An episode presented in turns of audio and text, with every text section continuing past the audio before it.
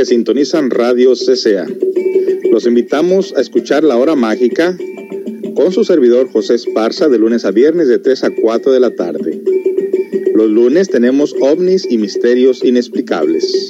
Martes, orientación para las parejas. Miércoles, antropología y arqueología y misterios con nuestro invitado Pedro Rivera.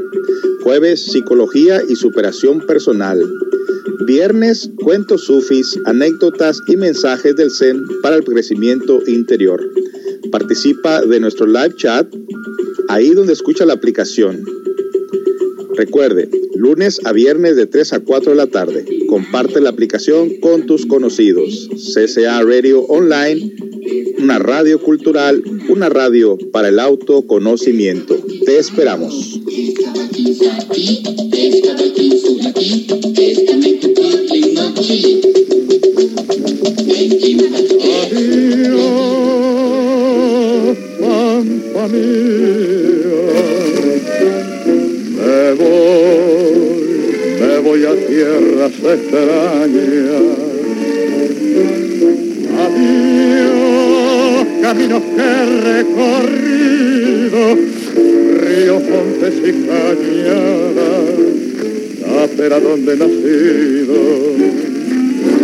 Volvemos a vernos, tierra querida, quiero que sepa que al irme dejo la vida. Al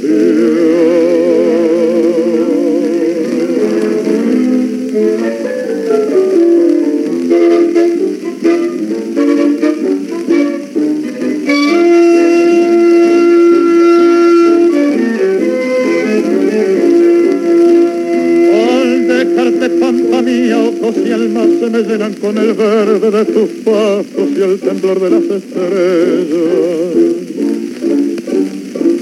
Con el canto de tus vientos y el sollozar de vihuelas que me alegraron a veces y otras me hicieron llorar. Oh, adiós,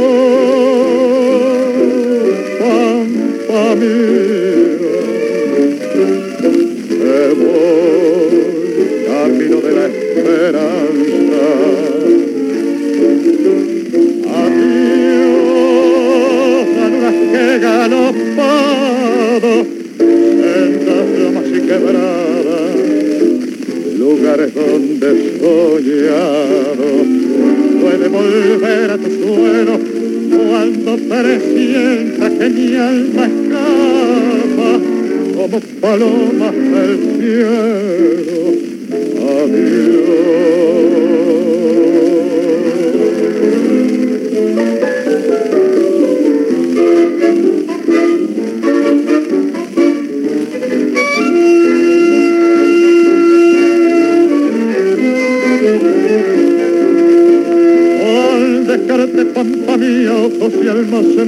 Con el verde de tus pasos y el temblor de las estrellas. El canto de tus vientos y el sollozar de vihuelas que me alegraron a veces y otras me hicieron llorar.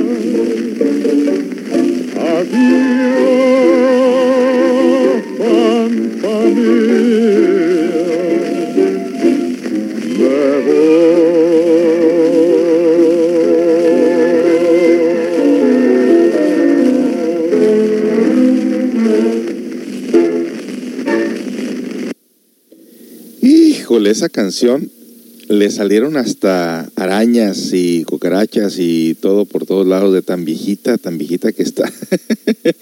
y la pueden ustedes ahí oír el disco rayado. Pero bueno, ¿por qué puse esta canción? Primero porque el tema que voy a tocar se relaciona con aquellos tiempos, más o menos. Segundo, porque es una canción que mi papá por ahí tenía un disco de Carlos Gardel y entre ese disco tenía esa canción y yo me acuerdo que trataba de imitarlo cantando esa canción y mi papá se moría de la risa. Segundo, tercero, porque pues es una canción diferente, eh, diferente a las que ya hemos oído y que posiblemente nunca nadie la ha oído anteriormente y tampoco era Carlos Gardel el que la cantó. era otro personaje. Bueno, el tema de hoy se trata, precisamente los jueves cambiamos ahora lo que es el autoconocimiento de las biografías para que ustedes se den cuenta de dónde nacen los conocimientos que encaminaron a muchos precisamente hacia la inquietud y hacia la búsqueda del despertar de sus conciencias y el crecimiento interior.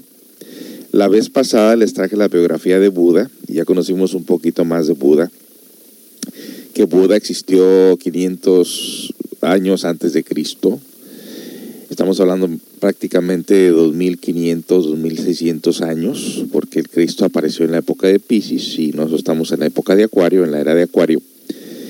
Y Blavatsky fue la fundadora María Petronila Blavatsky, una rusa que fundó lo que se viene, siendo la teosofía.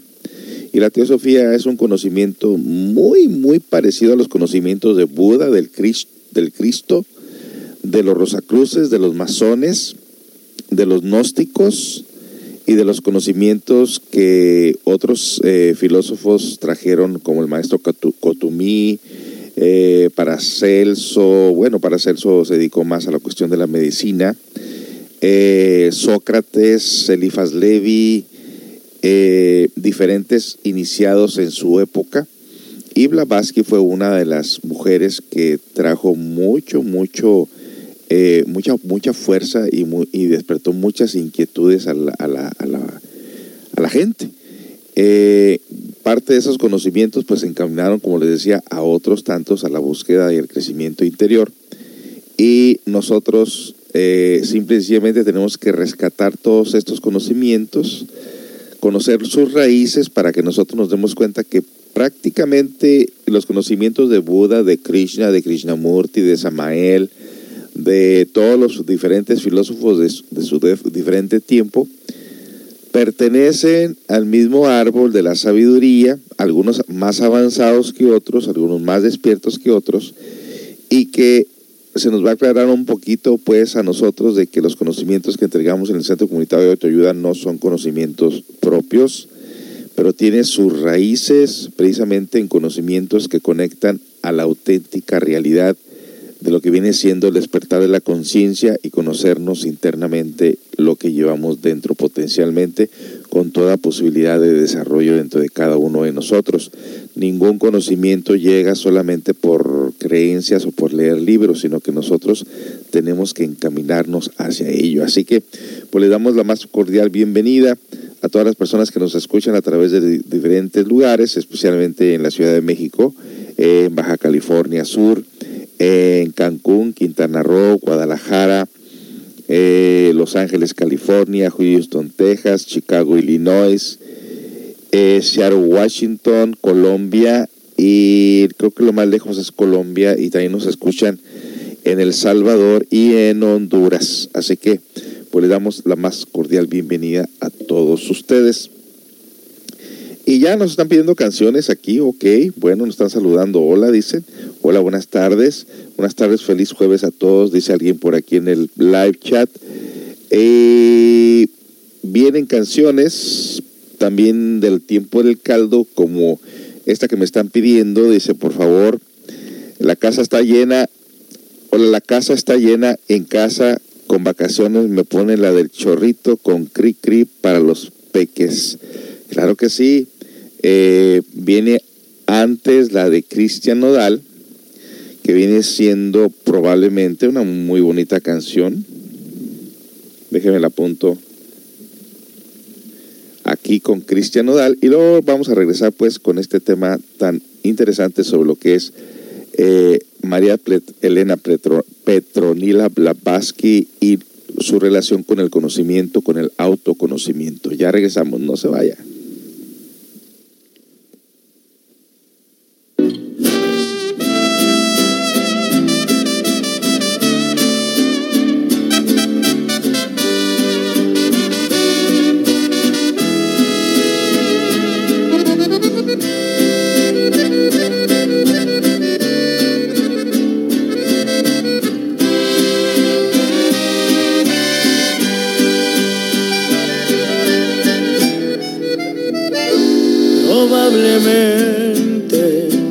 En la madrugada pidiéndote explicaciones del por qué hoy para ti soy nada. Probablemente te digan tus amistades que me han visto fatal, que ni parezco el mismo de antes.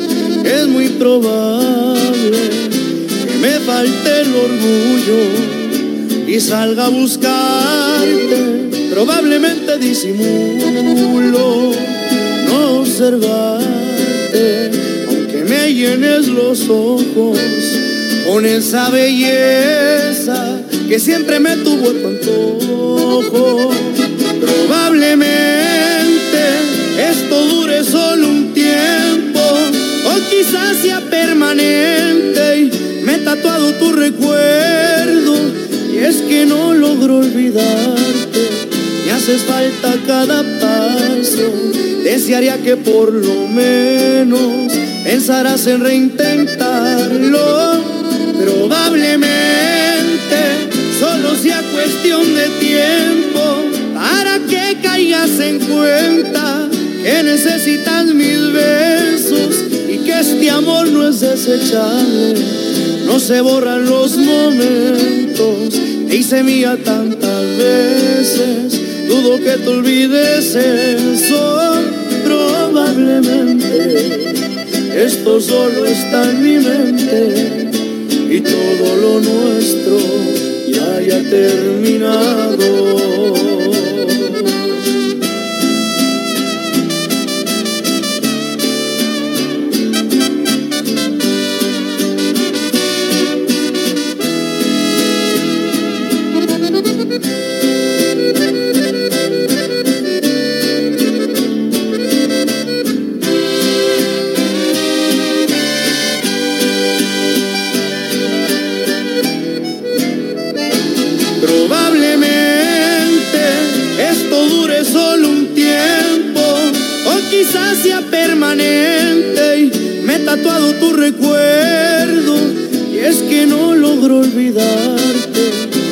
Falta cada paso. Desearía que por lo menos pensarás en reintentarlo. Probablemente solo sea cuestión de tiempo para que caigas en cuenta que necesitas mis besos y que este amor no es desechable. No se borran los momentos, te hice mía tantas veces, dudo que te olvides eso. Probablemente esto solo está en mi mente y todo lo nuestro ya haya terminado.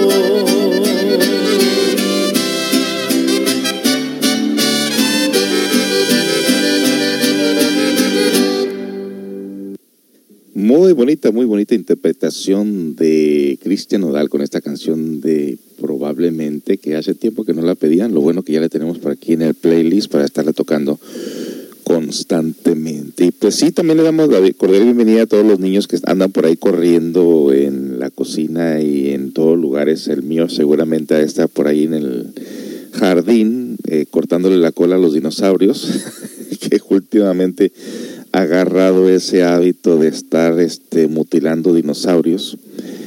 Eh, lo ven en la televisión y los niños pues todo lo que ven lo quieren hacer.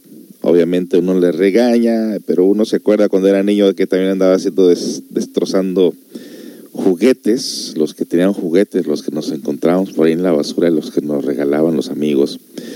Y es una etapa de la travesura, ¿no? Es una etapa en la cual eh, muchas las veces dicen ellos, pues si me, me deshago de este juguete posiblemente me van a comprar otro.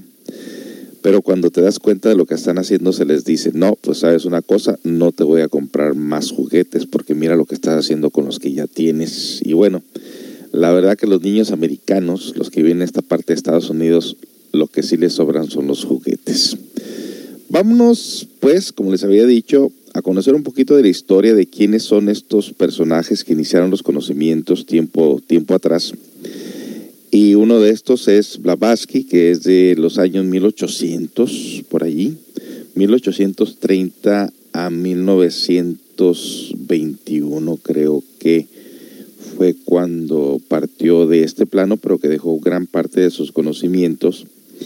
Elena Petronila Blavatsky se le da a conocer como la mujer más culta del siglo XIX, pero no será realmente la dama más culta de todos los tiempos, pues en su glosario teosófico nos trae palabras de, en 30 de 32 idiomas que dar a conocer al investigador de lo esotérico el contenido de la sabiduría, cubriendo todas las gamas del pensamiento de las tradiciones más antiguas, honor y gloria para este personaje. Eh, muy interesante, así que vamos a escuchar un poquito de su de lo que viene siendo pues la biografía de Blavatsky.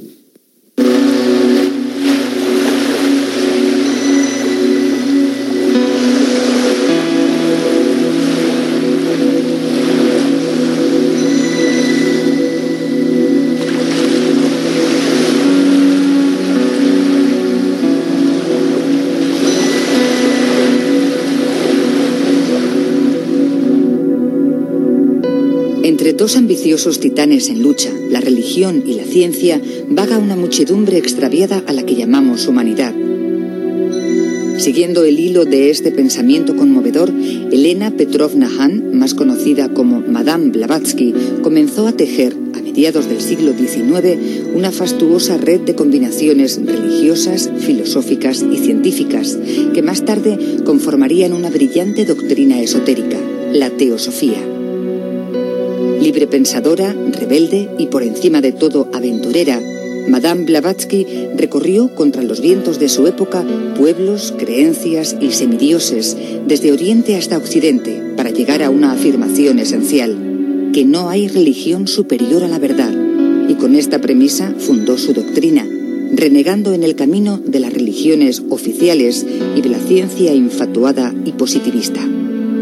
Elena Petrovna Blavatsky, de poderosísima imaginación, impulsiva, voluntariosa, excéntrica y carismática, desató las más encontradas reacciones a su paso, amores y fidelidad, traiciones y envidias, todo menos frialdad y desinterés. Nació en Rusia en el año 1831, su padre era coronel del ejército ruso y su madre era hija del consejero privado Fadev y de la princesa Dolgoruki. Se casó con el general Blavatsky, al que abandonó al poco tiempo. Al parecer, habría viajado a México, India, Ceilán, Singapur, Java, China y Tíbet. Fue en 1875 cuando Blavatsky y el coronel Henry Steele Olcott fundaron en Nueva York la Sociedad Teosófica. Su obra representa una de las más vastas empresas del pensamiento oriental, ya que aspira a la síntesis de las tradiciones de Oriente y Occidente. Sus dos grandes obras fueron La Doctrina Secreta e Isis sin Velo.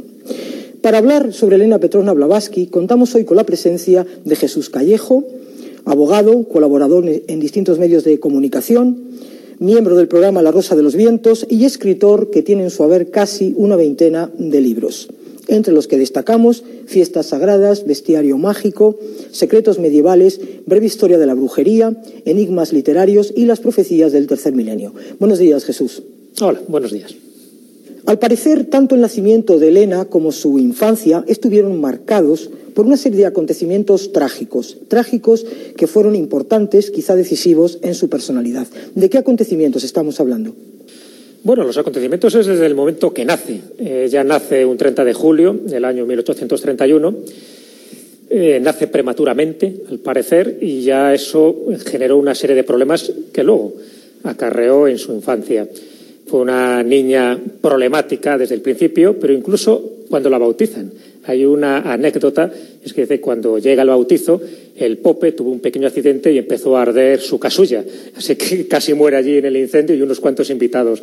En eso se pensó que era como un síntoma de lo que iba a ser su vida, una vida ajetreada, una vida díscola, como así fue su infancia, hasta el punto de que, bueno, sabes que se queda sin madre al poco tiempo, su madre muere a los 27 años, y bueno, la educa un abuelo suyo, un abuelo que era un general que estaba en una provincia retirada y allí va con él y bueno, tiene muchísimas peripecias. Una de las cosas que cuenta Rosso de Luna, uno de los grandes teósofos, es que ya cuando tenía 14 años iba, montaba a caballo y tiene un accidente, un accidente que antes de caer al suelo agarra, se agarra su pierna al estribo, es arrastrada y en circunstancias normales tenía que haber muerto.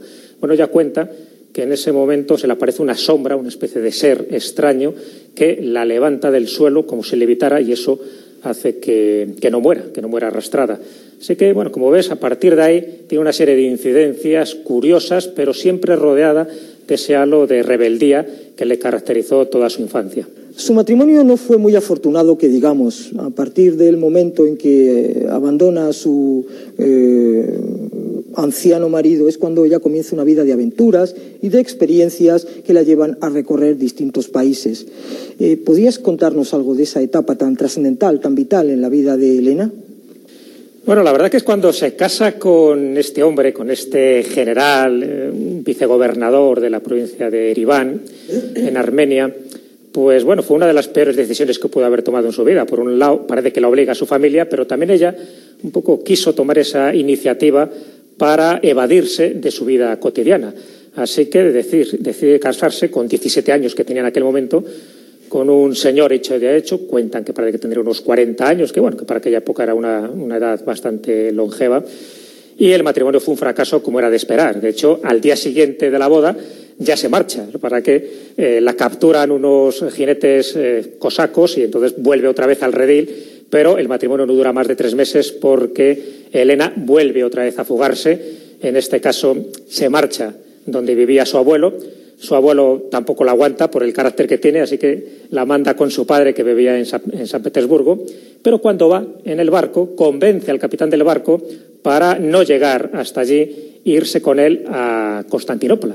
Así que efectivamente ahí empieza un poco su vida andariega, aventurera.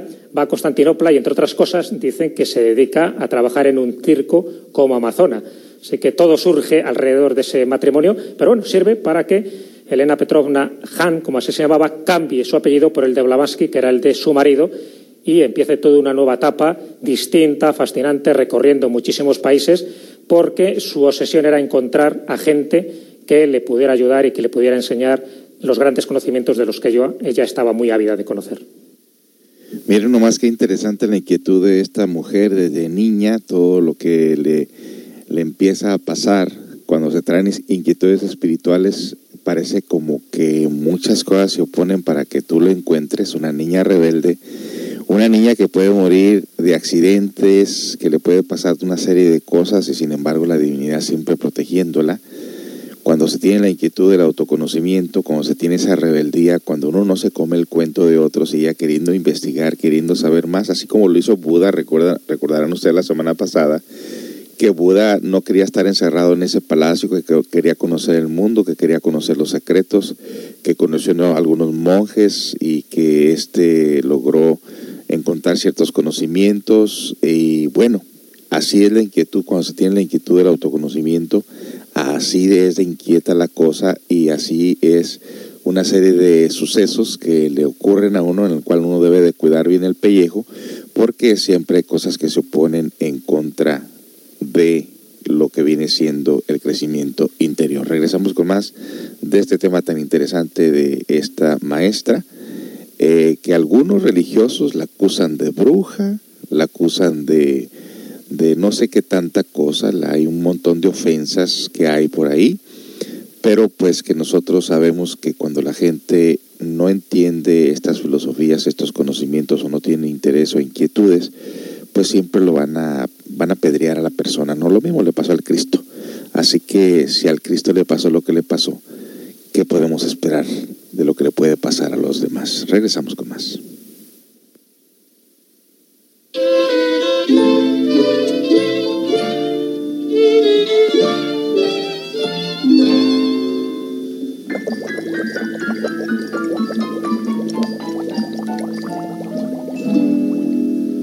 La gota de agua que da la nube como regalo para la flor. En vapor se desvanece cuando se levanta el sol y nuevamente al cielo sube hasta la nube que la soltó. La gotita sube y baja, baja y sube al compás de esta canción. Allá en la fuente había un chorrito, se hacía grandote, se hacía chiquito. Allá en la fuente había un chorrito, se hacía grandote, se hacía chiquito. Estaba de mal humor, pobre chorrito, tenía calor. Estaba de mal humor, pobre chorrito, tenía calor.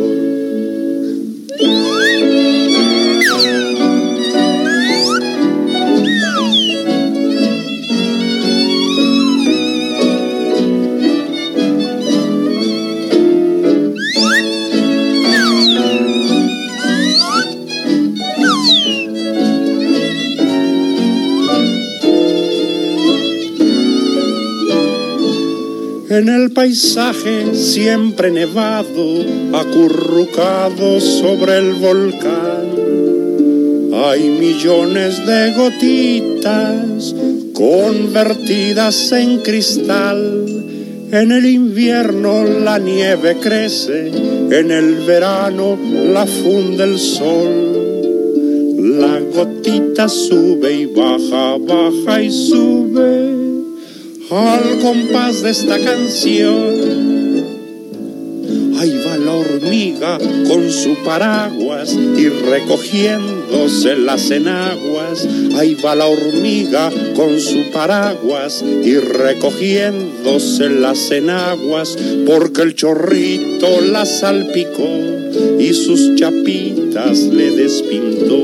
Porque el chorrito la salpicó y sus chapitas le despintó.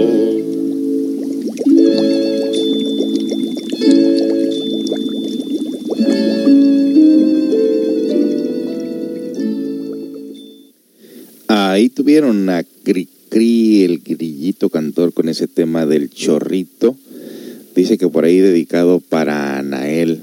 Bueno, si la escuchó, Sí, Anael cuando estaba más chiquito y ahora de grandecito como que no mucho, pero cuando estaba chiquito, cómo le llamaba la atención Cricri. De hecho, eh, su primer añito, si no, mal recuerdo que era su primer año, se le hizo una fiesta con Cricri, con un bailable actuado por el grupo de voluntarios de aquí de CCA y la mamá eh, que los puso aquí a todos a hacer una obra teatral con las vocales Por ahí ha de haber quedado grabado. Se le hizo esa fiesta al niño precisamente con Cri Cri. Más tarde la tía, una tía de él que dibuja, que pinta, le mandó un cuadro pintado precisamente con Cri Cri. Y me acuerdo que también tenía su disfraz de Cri Cri por ahí. Pero van creciendo y ya van adquiriendo otras cosas y otros gustos. Así que bueno todo pasa en esta vida, no cabe duda. Continuamos con esta parte eh, de lo que viene siendo la teosofía, el punto de vista de estas personas. Recuerden, cada persona tiene un punto de vista diferente. Los maestros nunca develan sus misterios a las masas, solamente algunos les entregan ciertos conocimientos, pero es muy difícil que un maestro te devele sus secretos.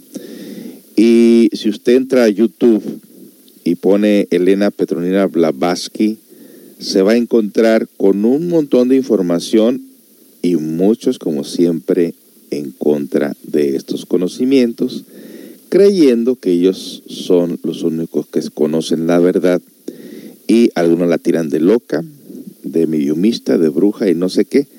Lo mismo que en los tiempos de Buda, lo mismo que en los tiempos del Cristo y como dice por ahí el dicho, métete de redentor y saldrás crucificado. Así es la masa, así es la humanidad. Continuamos. Blavatsky conoce a una serie de personas que dicen pertenecer a una hermandad de maestros espirituales que vivían en el Tíbet y que la habían elegido a ella para eh, enseñar la antigua religión. Entre esos entre esas, eh, maestros figura un tal Kutumi, misterioso Kutumi. ¿Qué podría decirnos eh, sobre este personaje? Bueno, pues fíjate, cuando empieza ya a recorrer cantidad de lugares, y de hecho desde los 20 hasta los 40 años, toda su vida es un poco oscura por la cantidad de gente que conoce y por los lugares en los que está. ¿no? Ella está en Nueva Orleans, en Estados Unidos, aprendiendo el vudú y asistiendo a ritos vudú.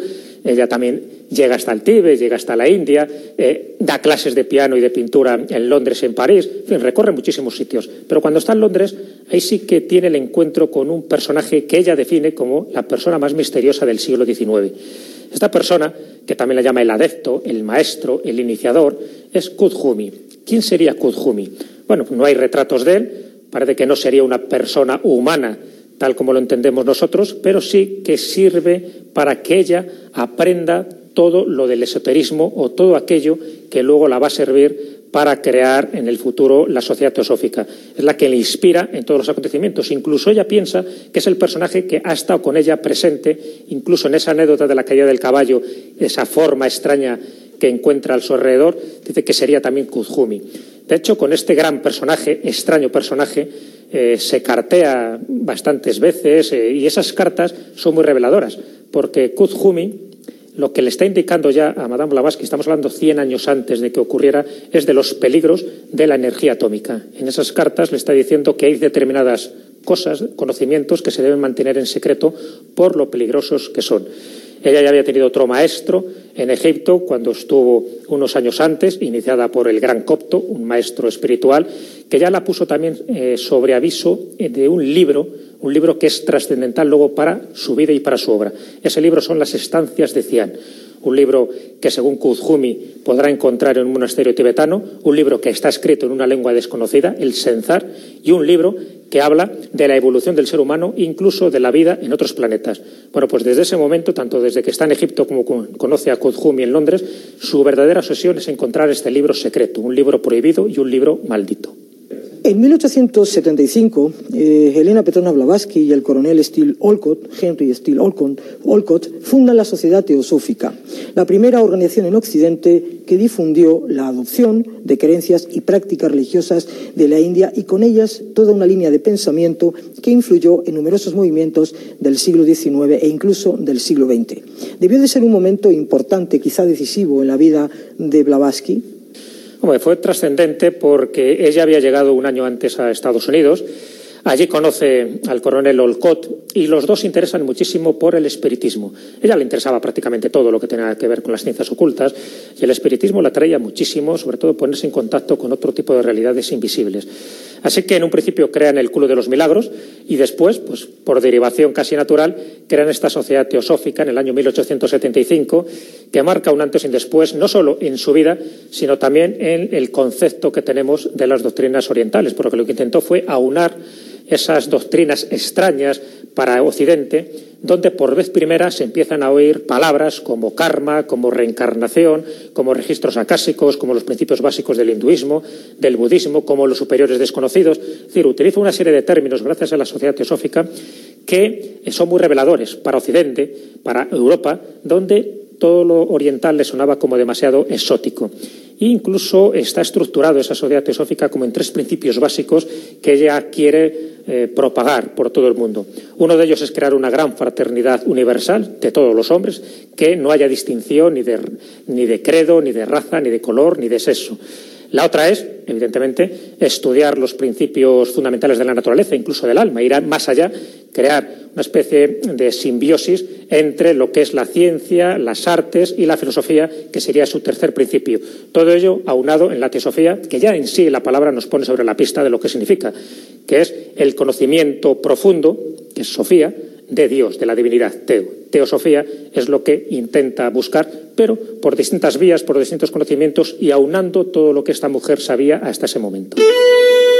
El estudio comparado de religiones y creencias que Madame Blavatsky llevó a cabo a través de su peregrinaje vital le permitió abrir un camino nuevo hacia la comprensión del misterio de Dios, del universo y del sentido de la vida. Sus escritos argumentan una certeza histórica que serviría de base a su doctrina.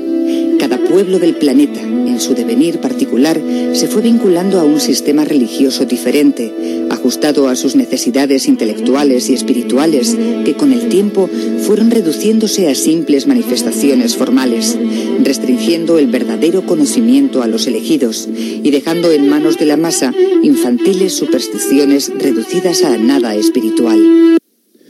Wow, ven lo que, lo que les digo. Eh, solamente dejó ella eh, parte de sus conocimientos a algunas personas y lo demás lo dejó a la interpretación de las masas, que, que las masas siempre interpretan los conocimientos de una manera totalmente equivocada, precisamente porque no se les enseñan las bases o no se les permite conocer las bases del autoconocimiento en su forma objetiva. Regresamos con más.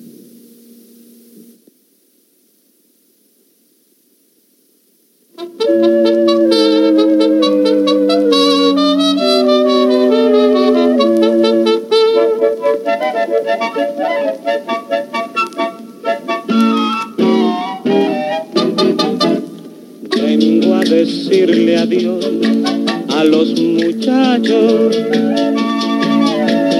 porque pronto me voy para la guerra. Aunque vaya a pelear en otra tierra, voy a salvar mi derecho, mi patria y mi fe. Ya yo me despedí de mi adorada. Y le pedí por Dios que nunca llore, por siempre mis amores, que yo de ella nunca me olvidaré. Solo me parte el alma y me condena que dejó tan solita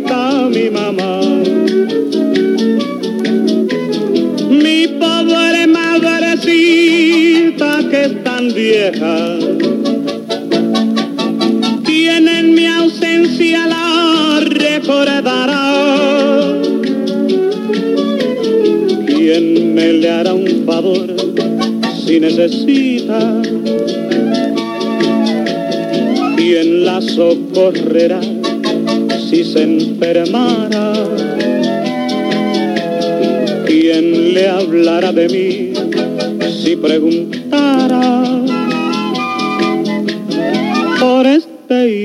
Que nunca quizás volverá.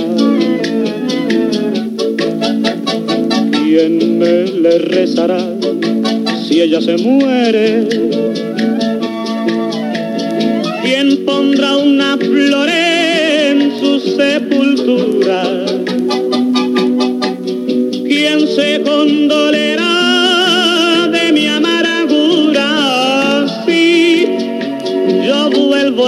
Encuentro a mi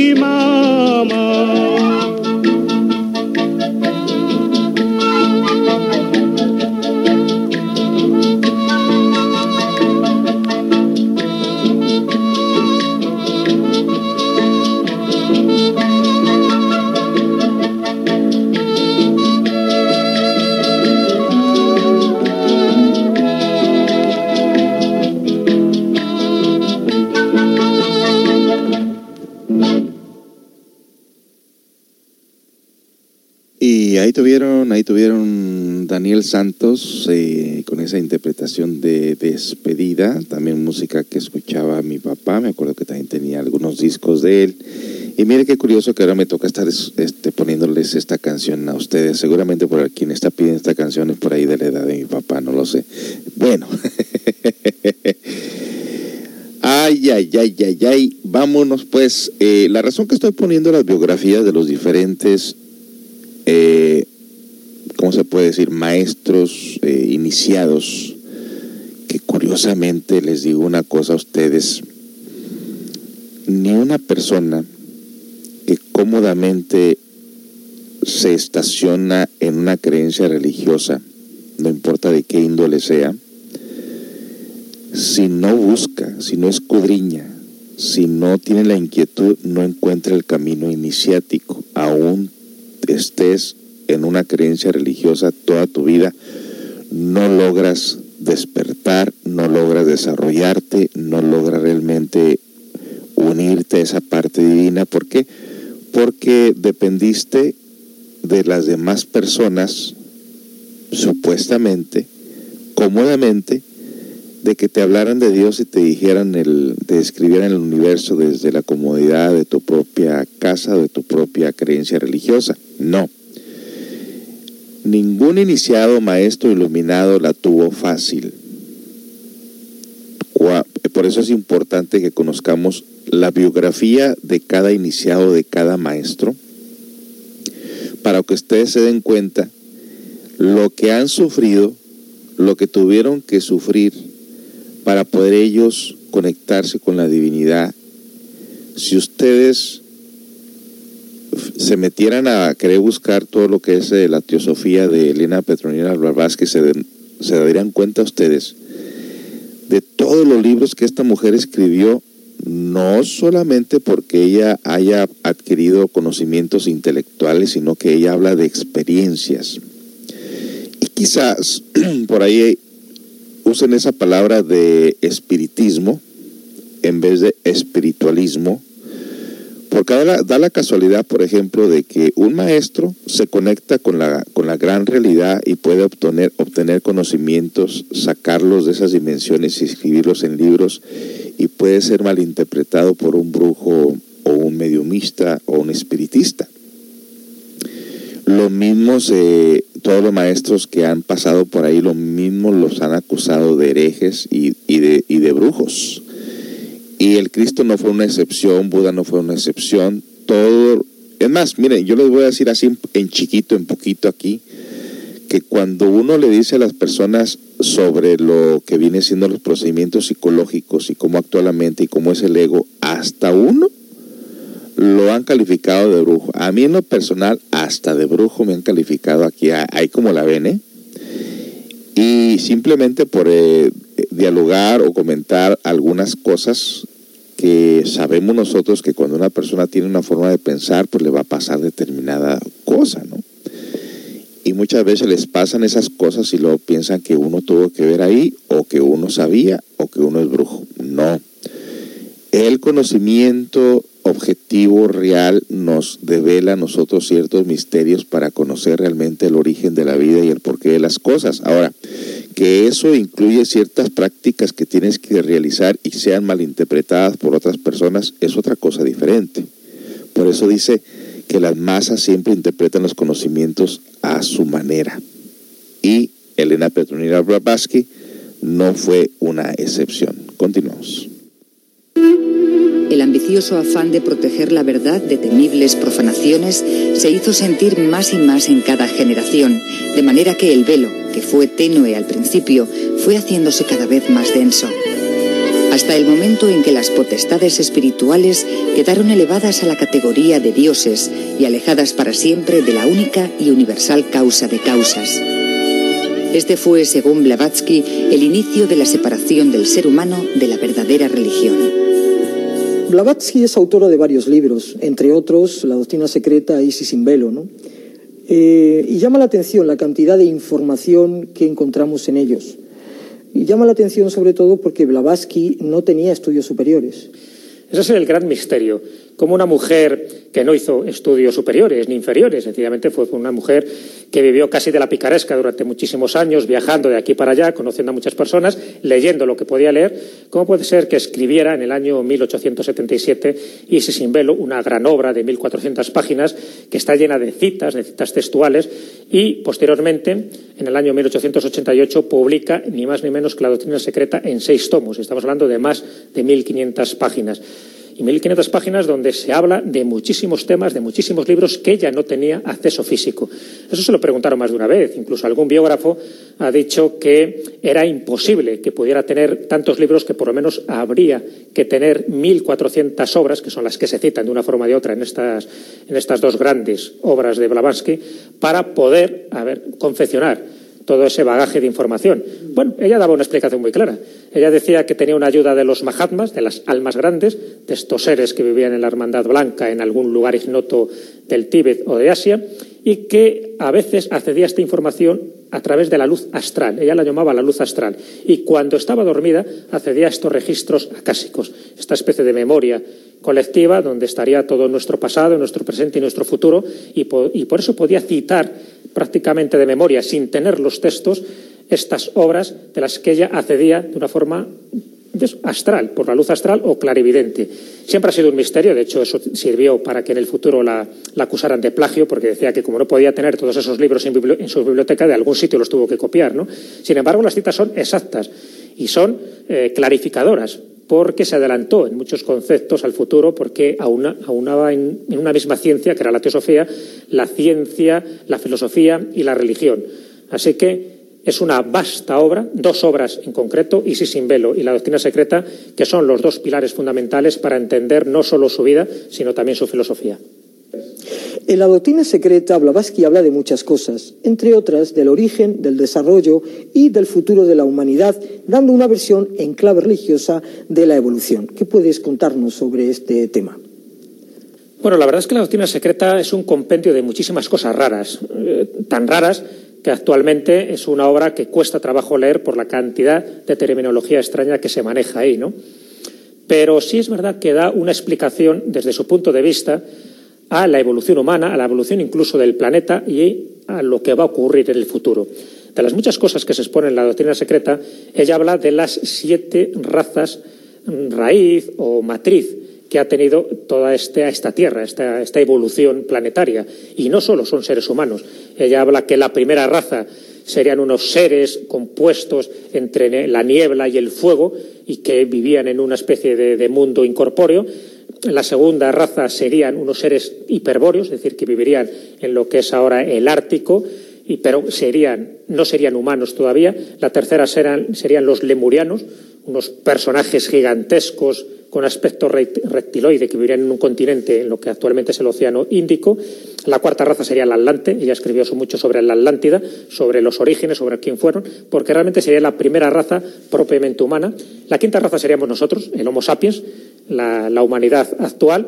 Y luego, según ella, habría otras dos razas que estarían por llegar, la sexta y la séptima, que está en función de lo que nosotros hagamos aquí y ahora y lo que hagamos un poco con nuestro presente y con nuestro planeta Tierra. Bueno, como ustedes ya, los que han estado siguiendo la información que tocamos aquí en Radio CCA, se darán cuenta que no somos los únicos que han hablado sobre las siete razas y que Blavatsky precisamente esta información la saca de el mundo interior, de otras dimensiones del mundo astral a través de su desarrollo de, de la clarividencia y esos registros akáshicos que existen por ahí en los mundos internos, por eso es que esa razón, por eso es que por esa razón es que mucha gente malinterpreta sus conocimientos porque tenían la capacidad de penetrar en esos mundos, extraer conocimiento, escribirlo en libros. Lo mismo lo hizo Buda, lo mismo lo hizo Cristo, el Cristo, lo mismo lo hizo Samael, lo mismo lo harían otros seres en el pasado, por el cual muchas de las religiones actuales, aún las que, las que tenemos en la actualidad, los calificaron de brujos, de hechiceros y de magos negros y por eso en la Edad Media se tomaron la libertad de apedrear y de matar a mucha gente que tenía esta clase de conocimientos. ¡Wow! Regresamos con más de este enigmático tema. No se vaya.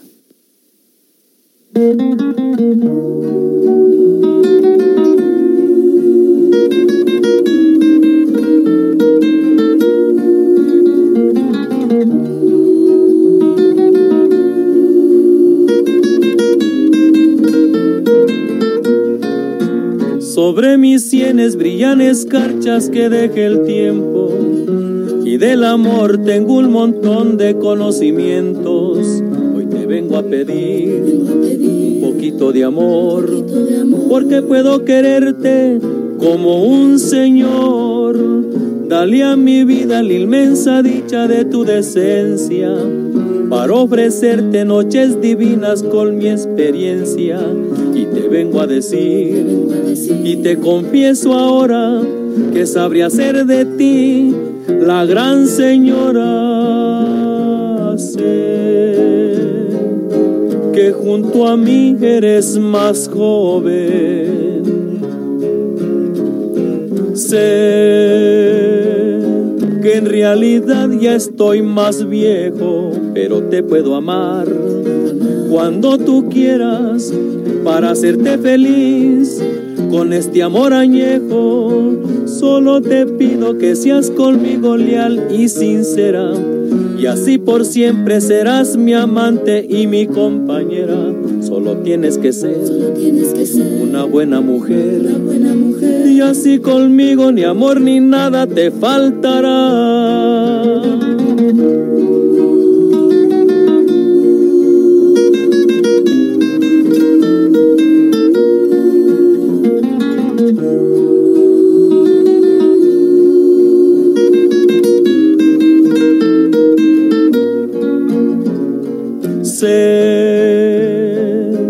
Que junto a mí eres más joven.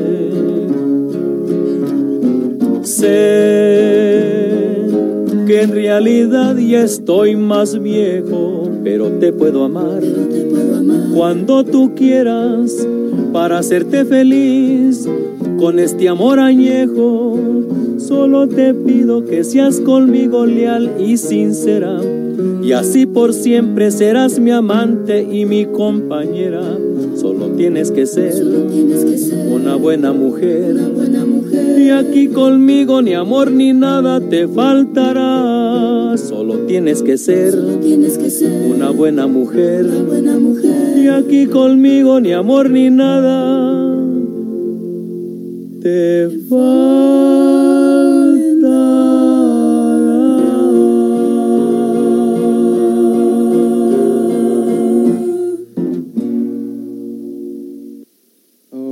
Qué bonita canción, qué bonita canción. Me están diciendo por ahí que se parece mucho a nuestra historia.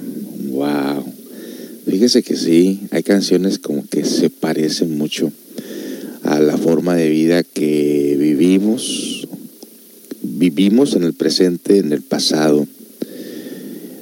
Y que, de hecho, todas las canciones son, son así, ¿no? Son el drama de la vida diaria y muchas de esas canciones sí son nuestra propia telenovela. No cabe duda que pareciese como que alguien conoce nuestra vida o a lo mejor repetimos los mismos errores o las mismas virtudes, qué sé yo.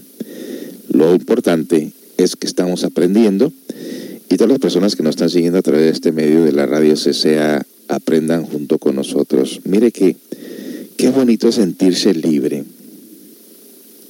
muchos religiosos cuando uno les dice, no, es que sabes que a mí no me encierres en tus conceptos, a mí no me encierres en tus creencias, yo tengo libertad de explorar, de investigar, de ver aquí, de ver allá, y cuando uno no cae en sus trampas psicológicas de sus creencias tontas y, y limitadas, le dicen que uno está perdido. Válgame Dios y Santa María, ¿Cómo va a estar perdido una persona que se encuentra a sí mismo y que encuentra que uno está conectado al universo mismo?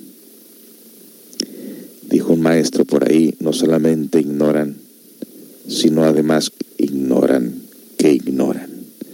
Vámonos pues a la parte final de este tema tan interesante de esta maestra uh, Elena Petronina Blavatsky, una rusa que tenía muchas inquietudes y que esa inquietud la llevó a conocer muchas cosas que abrió camino e inquietud para muchos otros, que si no hubiera sido por ella, realmente estuviéramos nosotros todavía peor de lo que de lo que estamos, porque en, el sentido, por ejemplo, que algunos pocos logramos encontrar el camino secreto y unos por ahí todavía andan a tientas y unos ya ni se les interesó.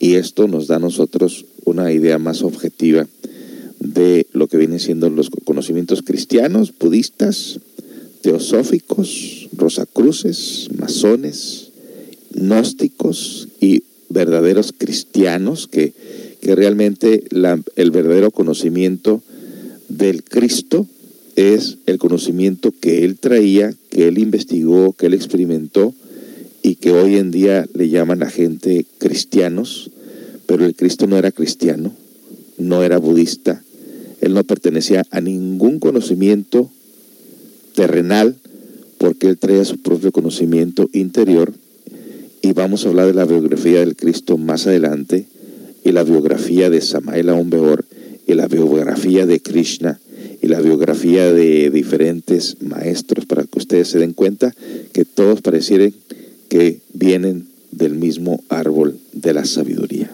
vámonos a la parte final de este tema tan interesante. Sé que hay muchísimas perlas de este tipo, ¿no?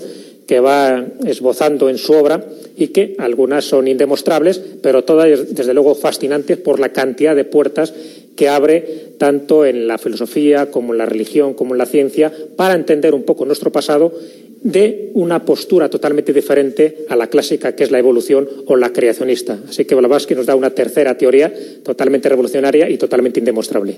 Y Blavatsky muere en Londres en el año 1891 rodeada de sus discípulos, pero su legado siguió muy presente con el coronel Olcott y luego con Annie Besant, una conocida activista inglesa que había sido con anterioridad atea y socialista. Sí, ella muere rodeada de sus discípulos, un poco olvidada ya en aquella época, muere ese 8 de mayo de 1891 en donde bueno, prácticamente estaba imposibilitada para andar, ella era una gran fumadora y bueno, pues la verdad que no se había cuidado mucho su salud, pero muere de una forma muy tranquila, muy pacífica, incluso diciendo a sus discípulos como últimas palabras que siempre estén unidos y que su última encarnación pues que realmente no sea un fracaso. Es decir, ese es un poco su espíritu antes de morir. Eh, es incinerada y sus cenizas están repartidas en los tres continentes donde ella se movió principalmente. Por una parte en Estados Unidos, las cenizas están en Nueva York y por otra parte en Europa, donde las cenizas, parte de esas cenizas, un tercio de las cenizas estarían en Londres, y por otra parte en la India, en Adyar, que es donde actualmente está la sede internacional de la Sociedad Teosófica. Lo que sí quiso es que cada año la gente se reuniera alrededor suyo para celebrar lo que el coronel Olcott llamaba el gran día del loto blanco. Es decir, su recordatorio, leer pasajes del Bhagavad Gita y un poco recordar esa memoria. Hasta aquí el programa de hoy. Muchas gracias, Jesús Callejo, por acercarnos a esa mujer atractiva, fascinante y misteriosa que fue Elena Petrovna Blavatsky. Muchas gracias, Maite. De Isis sin velo hemos extraído el siguiente fragmento. ¿Por qué asombrarse de que Gautama Buda muriese con plena serenidad filosófica? Como acertadamente dicen los cabalistas, la muerte no existe y el hombre jamás sale de la vida universal. Aquellos a quienes creemos muertos viven todavía en nosotros como nosotros vivimos en ellos. Cuanto más uno vive por sus semejantes, tanto menos temor debe tener en morir. A lo cual añadimos nosotros que el que vive por la humanidad hace más aún que aquel que por ella muere frágil luz de la era cristiana y científica, que según Madame Blavatsky ya se extingue, la religión, dogmática y corrompida, arropada por el desacato de un tropel de sectas que han sembrado la confusión, la discordia y el vacío de la humanidad, y la ciencia, anfitriona presuntuosa de verdades demostradas e inasibles por la vida, han alcanzado su límite en la inexorable caída hacia el pozo sin fondo del materialismo, en su encarnizada lucha por la infabilidad. La ley eterna de la naturaleza, conciliadora de los opuestos hacia la armonía esencial, habrá de remontar todas las leyes físicas y dogmas espirituales para liberar a la humanidad de sus falsos dioses y encontrar así la redención final. La eterna rebeldía de Madame Blavatsky, dispuesta en la rueda de todas sus existencias, demanda una gran meta espiritual, la unidad que debe subyacer a todas las religiones del mundo en aras a la fundación de una religión única, guiada para siempre por un único Dios, que habrá de vivir, ahora sí, en el ser y nunca más en los inalcanzables, sagrados y engañosos ascetismos del poder.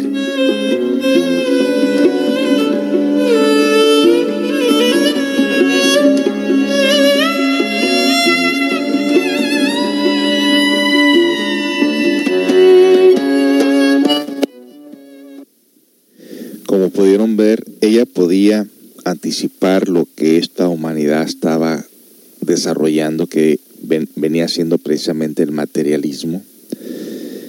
Y se trató de evitar a como de lugar el desarrollo desmesurado del ego y de los sentidos sensoriales, quedando nosotros prácticamente, como dice la Biblia, con la bestia prometida, haciendo referencia precisamente a lo que vienen siendo los vicios, la discordia, el divisionismo, y el fanatismo y toda clase de prejuicios que tenemos como sociedad, como humanidad. Pero como siempre, solamente son unos pequeños grupos de personas los que logran rescatarse. Luego vino la teosofía seguida por Annie Besant y luego vinieron otros conocimientos y todos han caído hasta ahorita en el materialismo y eso es triste, que todo lo que les ha interesado a todas las personas a través del tiempo, a estos líderes religiosos, y que los podemos ver hoy en día es única y sencillamente el dinero y quieren tener a la gente bajo el control del miedo, de la manipulación de sus mentes en el nombre de Dios y tenerlos esclavos y con la conciencia dormida para que siga llenando sus bolsillos. Bueno, pues aquí terminamos con esta parte de la biografía de Elena Petronila Blavatsky y la razón que estoy poniendo la biografía de los diferentes maestros iniciados es porque en futuras eh, en futuros programas estaré hablando de sus conocimientos. Regresamos con más.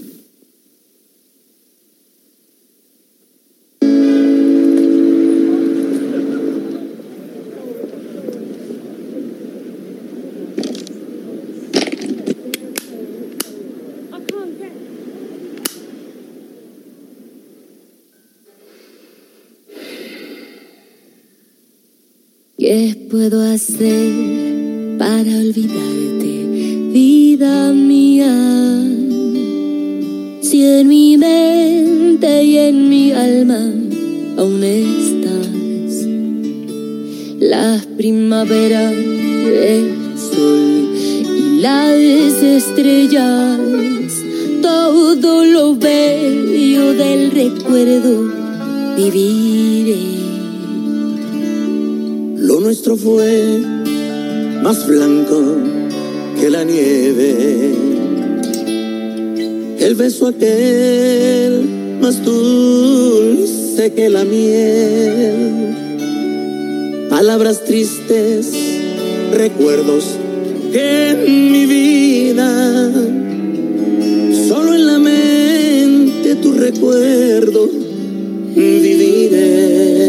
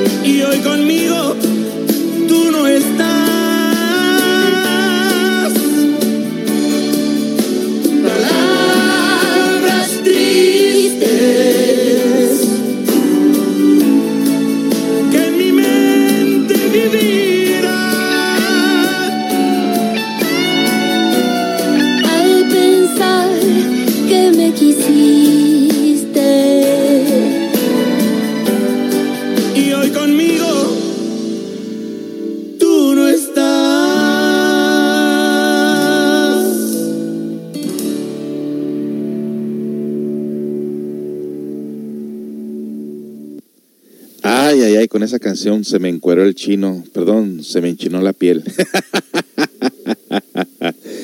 oh my God, qué bonita, qué bonita interpretación. Todavía el Johnny todavía canta por ahí. Y qué bonita esta interpretación de Mon Laferte. Uf, qué voz, ¿verdad? Bueno, amigos, pues mire, que yo siempre que toco estos temas de estos conocimientos, se me enchina la piel, me da por esta humanidad, que no nos damos cuenta realmente que hace muchos años cerramos el camino en el sentido de que el camino por donde nos llevan los dirigentes religiosos, no importa de qué filosofía sea y que haya caído en el materialismo, se perdió realmente el objetivo real del crecimiento interior porque pareciese como que no les interesó, se limitaron y no quisieron que la gente abriera los ojos. Por eso es que, por otra parte, me siento tan a, tan a gusto, tan, eh, ¿cómo se puede decir? Tan libre como para poder darme cuenta de todos los conocimientos que existen sin que tenga un líder religioso que me diga, no creas en esto, eso no es verdad, la Biblia dice, y esto así, y esto acá. No. ¿Cómo podemos meter todo el universo, todo, todo lo que es la creación de Dios en un, en un pedacito de mente? Es como querer meter el océano en un vaso de agua. Es como querer ocultar el sol con un lente oscuro. Pues no, realmente existe esta libertad y cuando una persona te dice, no creas en esto, eso no es verdad, no hagas esto, no hagas aquello, pues rompe cadenas, porque esa persona lo que quiere es que se, sigas igual de esclavo a como están ellos de esclavos también y de ignorantes. Enhorabuena, tenemos los métodos para poder darnos cuenta, despertar conciencia y llegar a experimentar la realidad. ¿Qué es lo que se busca? Que la persona experimente la realidad, pero primero debe darse cuenta del estado que se encuentra y quebrar las cadenas que lo tienen esclavo a esa forma de vida y que nos damos cuenta que gran parte de eso es lo que ya tenemos en el interior. Bueno, eh, tengo dos canciones más por poner para que ya no me pidan más. La de Vicentico, solo un momento, que esta ya viene en camino, se está cocinando. Y la otra que es eh, motivos con Abel Pintos y ya de ahí me despido porque este día tengo que ir a cocinar y no porque mi esposa no haya querido cocinar, sino porque es un platillo que solamente yo puedo hacer. No se crea, también lo puede hacer ella, pero tengo el gusto de cocinarles este día también. Así que pues vámonos pues con la penúltima canción y si tiene algo que decir, alguna pregunta, comentario, refutación o lo, quejarse, lo que sea, escríbalo ahí en el chat y regresamos para leerlo.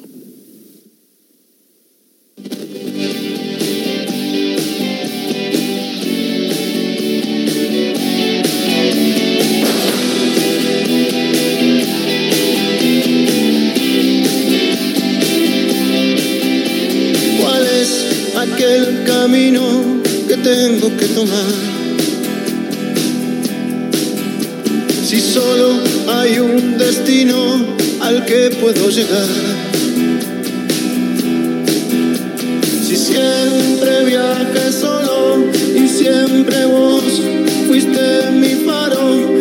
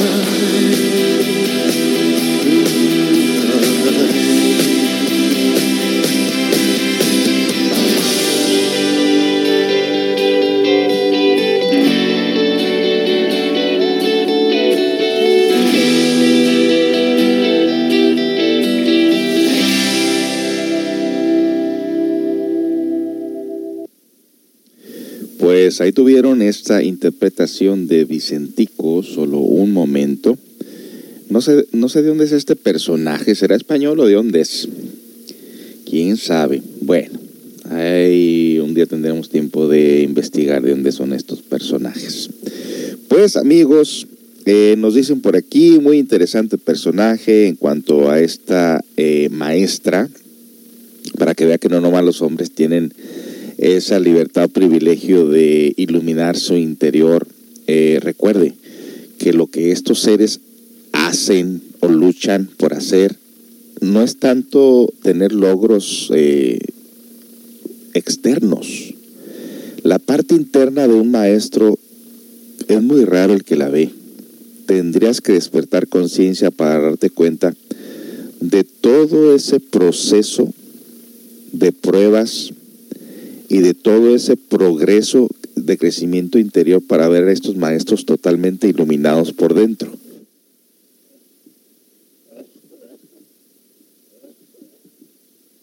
Y esa parte comúnmente no se mira.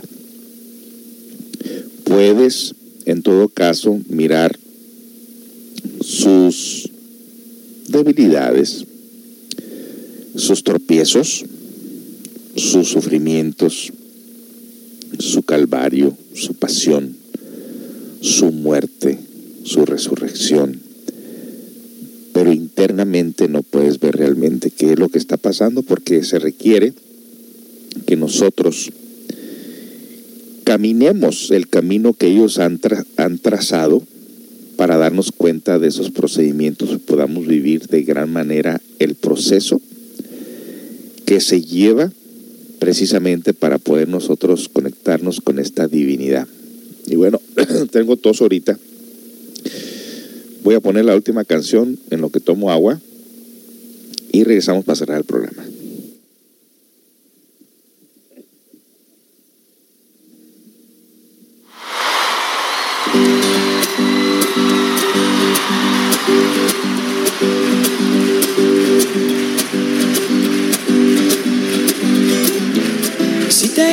Los motivos que tengo hoy para vivir, ¿cómo te explico lo esencial de tu existencia para mí? ¿Cómo te explico? Llevas la luz de mi bandera y el don de la sinceridad idiomas embosquen todo lo que pueda imaginar. No me importa para dónde vas, yo voy sin mirar atrás, si te tengo por delante. Cuando quieras caminar, no me importa dónde vas, quiero ser tu acompañante. A veces pierdo los sentidos pensando el tiempo de partir. No quiero irme de este mundo con mil cosas por decir. Ah, no me importa para dónde vas, yo sin mirar atrás, si te tengo por delante. Cuando quieras caminar, vas, quiero ser tu acompañante. Sin pecar de loco ni atrevido, yo te elijo mi destino y mi camino por seguir. Si ya tuve solo demasiado, quiero vivir a tu lado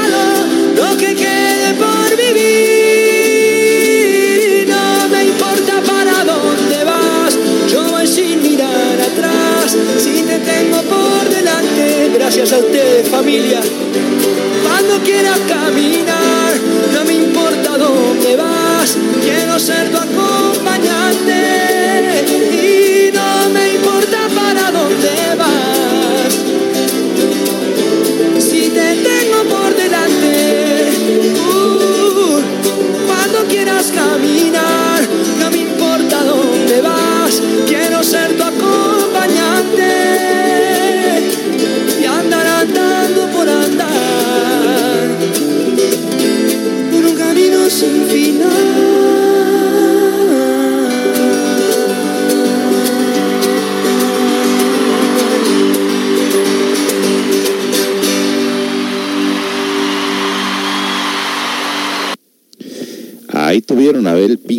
Pensé que era una mujer la que iba a cantar, pero no.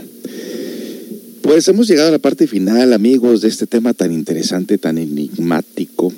Eh, interrumpimos por ahora, debido a los tiempos que estamos viviendo, los programas con Pedro Rivera, porque nos queremos centrar y concentrar más en el, en el conocimiento interior para avanzarle un poquito a esto, porque nos estamos quedando muy lentamente, vamos muy lentamente en esto, y tenemos nosotros que apresurar eh, la información de cómo se hace esto del crecimiento interior. Una parte muy importante, y se los paso aquí gratuitamente. Nunca, nunca refutes lo difícil que puede ser el camino. Nunca te quejes de lo difícil que es despertar. Y nunca discutas con la persona que te quiere enseñar. Mire que yo llegué a un momento cuando ya sentía que estaba desapareciendo gran parte de mis gustos personales por el alcohol, por la violencia, por la mediocridad, por la vulgaridad. Cuando ya sentí que eso estaba desapareciendo de mi vida, orientado siempre por mi instructor, llegó un momento en que empecé a, dudar, a sospechar, a inclusive a decir, iré bien. Y si este hombre está mal y me lleva por un camino que no es. Y decía, no, pero es que él es una persona que sí vive la enseñanza, sí es una persona disciplinada, no toma, no fuma, no habla malas palabras. No, no, no, ¿cómo puedo yo dudar de la persona que me está dando el conocimiento? Pero llegué a dudar. Y no es tanto que lo siguiera él, sino que siempre que me daba una práctica, siempre que me orientaba, siempre que me movía la nube esa del, del, de la falsa percepción o de no comprender algo, llegaba a dudar, llegaba a sospechar, pero era mi ego, afortunadamente me di cuenta que era mi ego el que no quería seguir, el que no quería cambiar, el que no quería dar su brazo a torcer. Bueno, 30 años después, ya una vez que me encaminó a seguirle por ahí, pues me di cuenta de los torpezones, de los sufrimientos, de todo por querer mantener un poquito de conciencia y poder querer caminar bien en esto. Me di cuenta de todo el sufrimiento que conlleva precisamente el querer despertar. Y más que nada, el ego que llevamos dentro de nosotros que no quiere morir, no quiere que nosotros lo abandonemos. El ego quiere que lo estemos alimentando constantemente con malas palabras, con miedos, con vicios, con lujuria, con placeres mundanos. Y obviamente si tienes a alguien que te está diciendo que todo eso es negativo, que todo eso no te va a llevar a ningún lado, entonces pues cortas la amistad con esa persona y sigues tu vida igual de ignorante y, sufriendo todo el tiempo y no, querer, y no querer dar ese paso de querer cambiar. Bueno, pues que no nos pase. Así que no refutemos nada. Cuando se nos da una enseñanza hay que ponerla en práctica y hay que caminar el camino para poder comprender el camino de otros, el camino que los demás han tenido, han sufrido por querer despertar la conciencia. Hace poco me escribió un amigo por ahí de Colombia, creo. Dijo, amigo, amigo, este, ando perdido, ya no sé por dónde es el camino, hace tiempo no practico la enseñanza, ni la meditación, ni el despertar de la conciencia, ando muy mal, ayúdame, ayúdame, ayúdame. Le digo, vuelve al principio vuelve al principio, vuelve al cero radical, vuelve otra vez a reencontrarte en tu punto eh, de gravedad y de ahí vuelves a partir de, nuevo. Si no, pues por dónde, por dónde le va a ser uno. Bueno amigos, pues tengan todos muy buenas tardes, gracias por habernos acompañado en este tema más de la biografía de Elena Petronila Blavatsky, que estaremos hablando a futuro más de estos conocimientos que nos ha dejado y que usted se va a dar cuenta que son muy parecidos a los conocimientos que dejó el Buda, que dejó el Cristo, que dejó Samael, que dejó eh, Sócrates, y así sucesivamente, usted se va a dar cuenta que es prácticamente parte de lo mismo. Bueno, entonces pues tengan todos muy, muy buenas tardes y lo dejamos con esta última canción.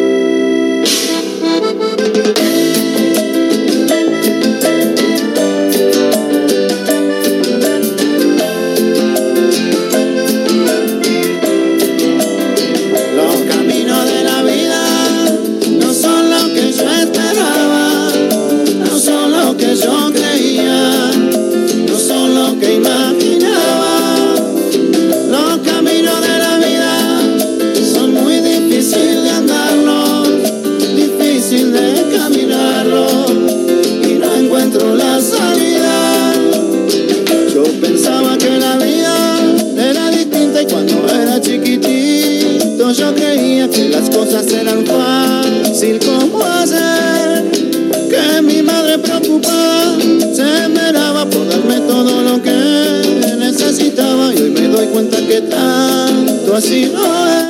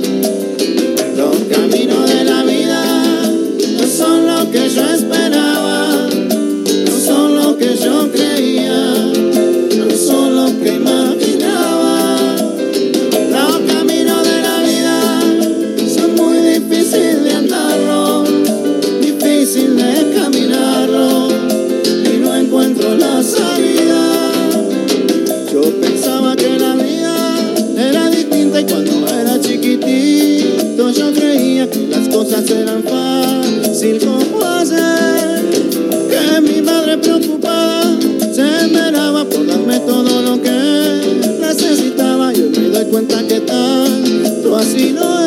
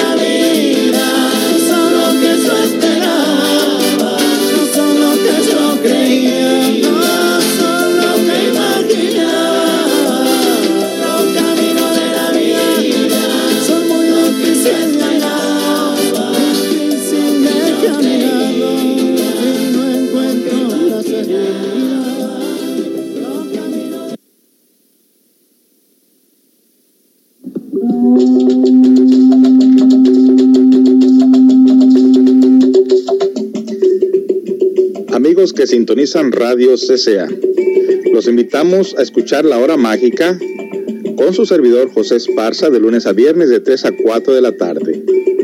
Los lunes tenemos ovnis y misterios inexplicables. Martes, orientación para las parejas. Miércoles, antropología y arqueología y misterios con nuestro invitado Pedro Rivera. Jueves, psicología y superación personal. Viernes, cuentos sufis, anécdotas y mensajes del Zen para el crecimiento interior. Participa de nuestro live chat ahí donde escucha la aplicación. Recuerde, lunes a viernes de 3 a 4 de la tarde. Comparte la aplicación con tus conocidos. CCA Radio Online, una radio cultural, una radio para el autoconocimiento. Te esperamos.